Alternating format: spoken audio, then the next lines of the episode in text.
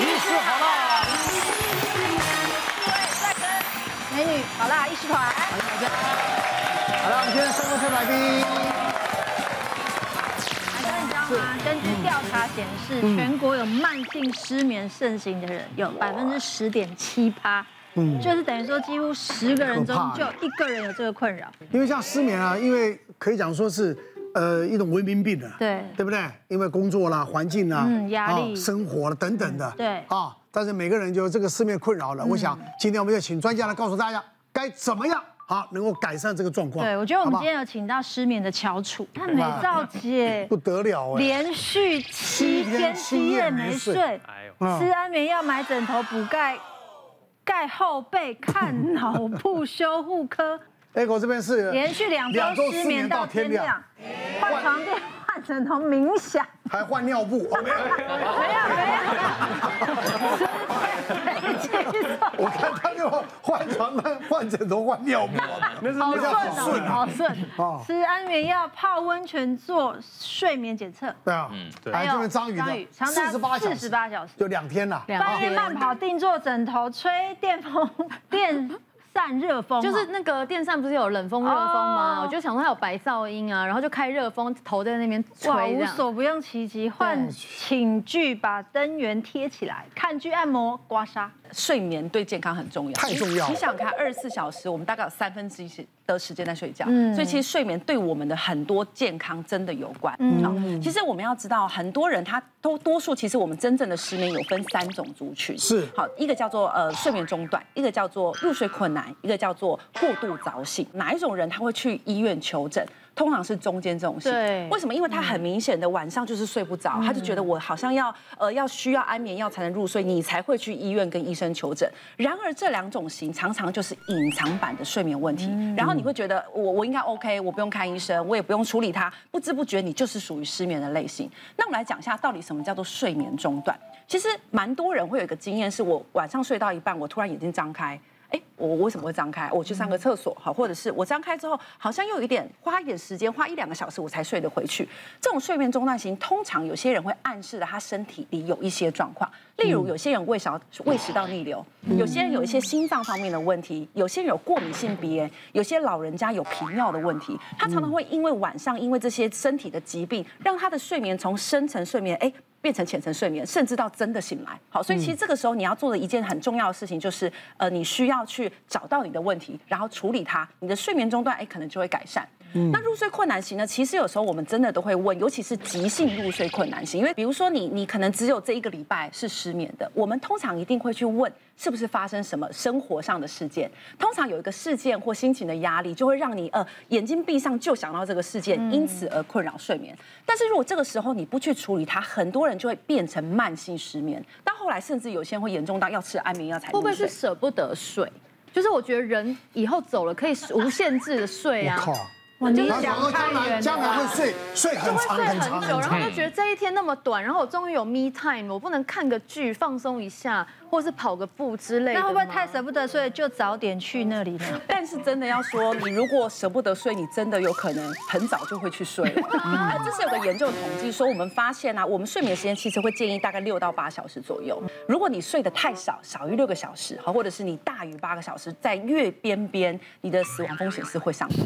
嗯，所以还是要说哈，不要舍不得睡啊，睡睡觉其实对身体是健康，很重要的。对。那第三种型叫做早醒型，通常这种跟年龄有关。因为其实我们随着年龄刚出生的 baby，他需要非常长的时间睡眠，可能十三到十五个小时。但是随着我们年龄上升，我们本身的睡眠时间就会缩短。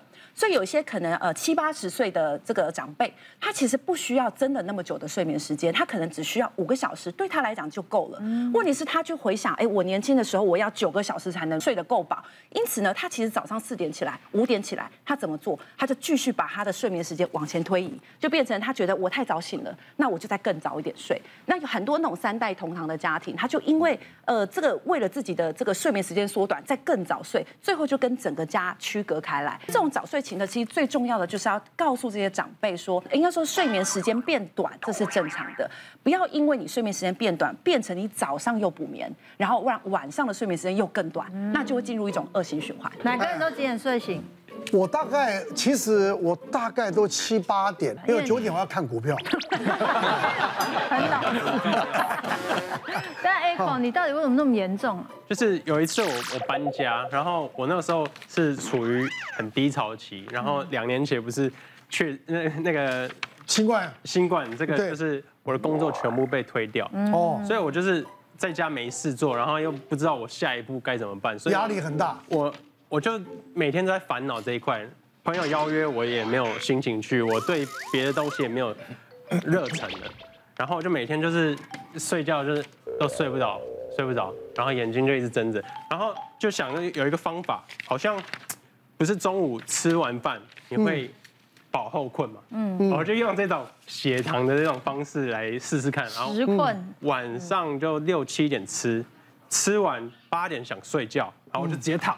躺了，想说到一一觉到天明，哎，不是到十点我就醒了，然后就啊怎么办？我还有好几个小时怎么办？我就是都睡不着了，然后连续就是恶性循环，而且我那个时候还有一个状况就是我搬到顶楼加盖，嗯，顶楼加盖有三个很特殊的事情，就是我那时候搬到顶楼加盖的是没有窗帘的，然后它是直晒嘛，所以太阳很大。你不能装个窗帘吗？对，我订了订了虾皮，可是它它太久了，因为新冠它运送又特别久，所以你去迪化街买块布啊，报纸贴一贴，就没有办法。然后第二个是它风声会很大，因为没有阻碍。啊，第三是水塔就在我旁边，天哪，它那个天然的白噪音，那是你 环境的问题嘛？我说连续两个礼拜是。无法入睡的，而且你要知道哦，当你人睡眠不好的时候，你的耳朵更敏感，嗯，一点声音你都听得清清楚楚，是，对不对？我又是靠声音吃饭的，哦，那搬了没有？呃，搬了，搬了，搬了哈，搬了就好。环境很重要。对，刚才 Echo 有提到，他这种就是容易睡眠中断的，其实他是那段时间压力太大了。嗯，对。那如果我们有有机会去抽你的血，你的压力荷尔蒙一定是比较高。嗯，哦，那压力荷尔蒙比较高，除了你没办法好好放松睡觉，事实上你的心情还会不好，对，那时候很忧郁，甚至有忧郁的倾向。嗯，好，那还有就是压力荷尔蒙高的时候，你的血糖是低的，即使你就是大概七八点吃的，但是你的血糖很快又掉下来，因为你的压力荷尔蒙很高。那我们身体在低血糖的时候，它就会把你叫醒，因为太危险了。哦，我要提醒大家，其实很多人哈，就是他吃药。吃的可能不是很适合他的体质。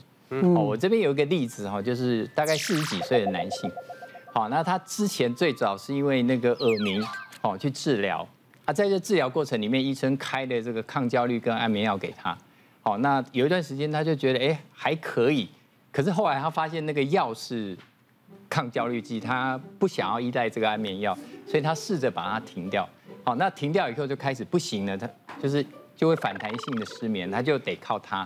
那吃一段时间以后，啊，到了这个来看我门诊的半年前，他的情绪开始掉下来，好，然后医生看他有忧郁的症状，就把抗忧郁剂开给他。抗忧郁剂开给他以后，更惨，他发现就是说他整个没办法睡觉，即便开了比较重的药，他就是大概睡个一两天，然后又不行，而且整个人变得非常麻木，好，然后没有感觉。那最重要是心情也没有好起来。好，那像这种的话，我要提醒大家，有可能他是有一种体质，我们叫做甲基化偏高。好，那甲基化偏高就是它神经传导速度比一般人快或是多。好，那像这种人，他是不适合去吃这种抗忧郁剂的。他吃了抗忧郁剂反而会更焦虑、更想不开，好，甚至会就是想自杀啊。那常常也会有耳鸣或者是湿疹的问题。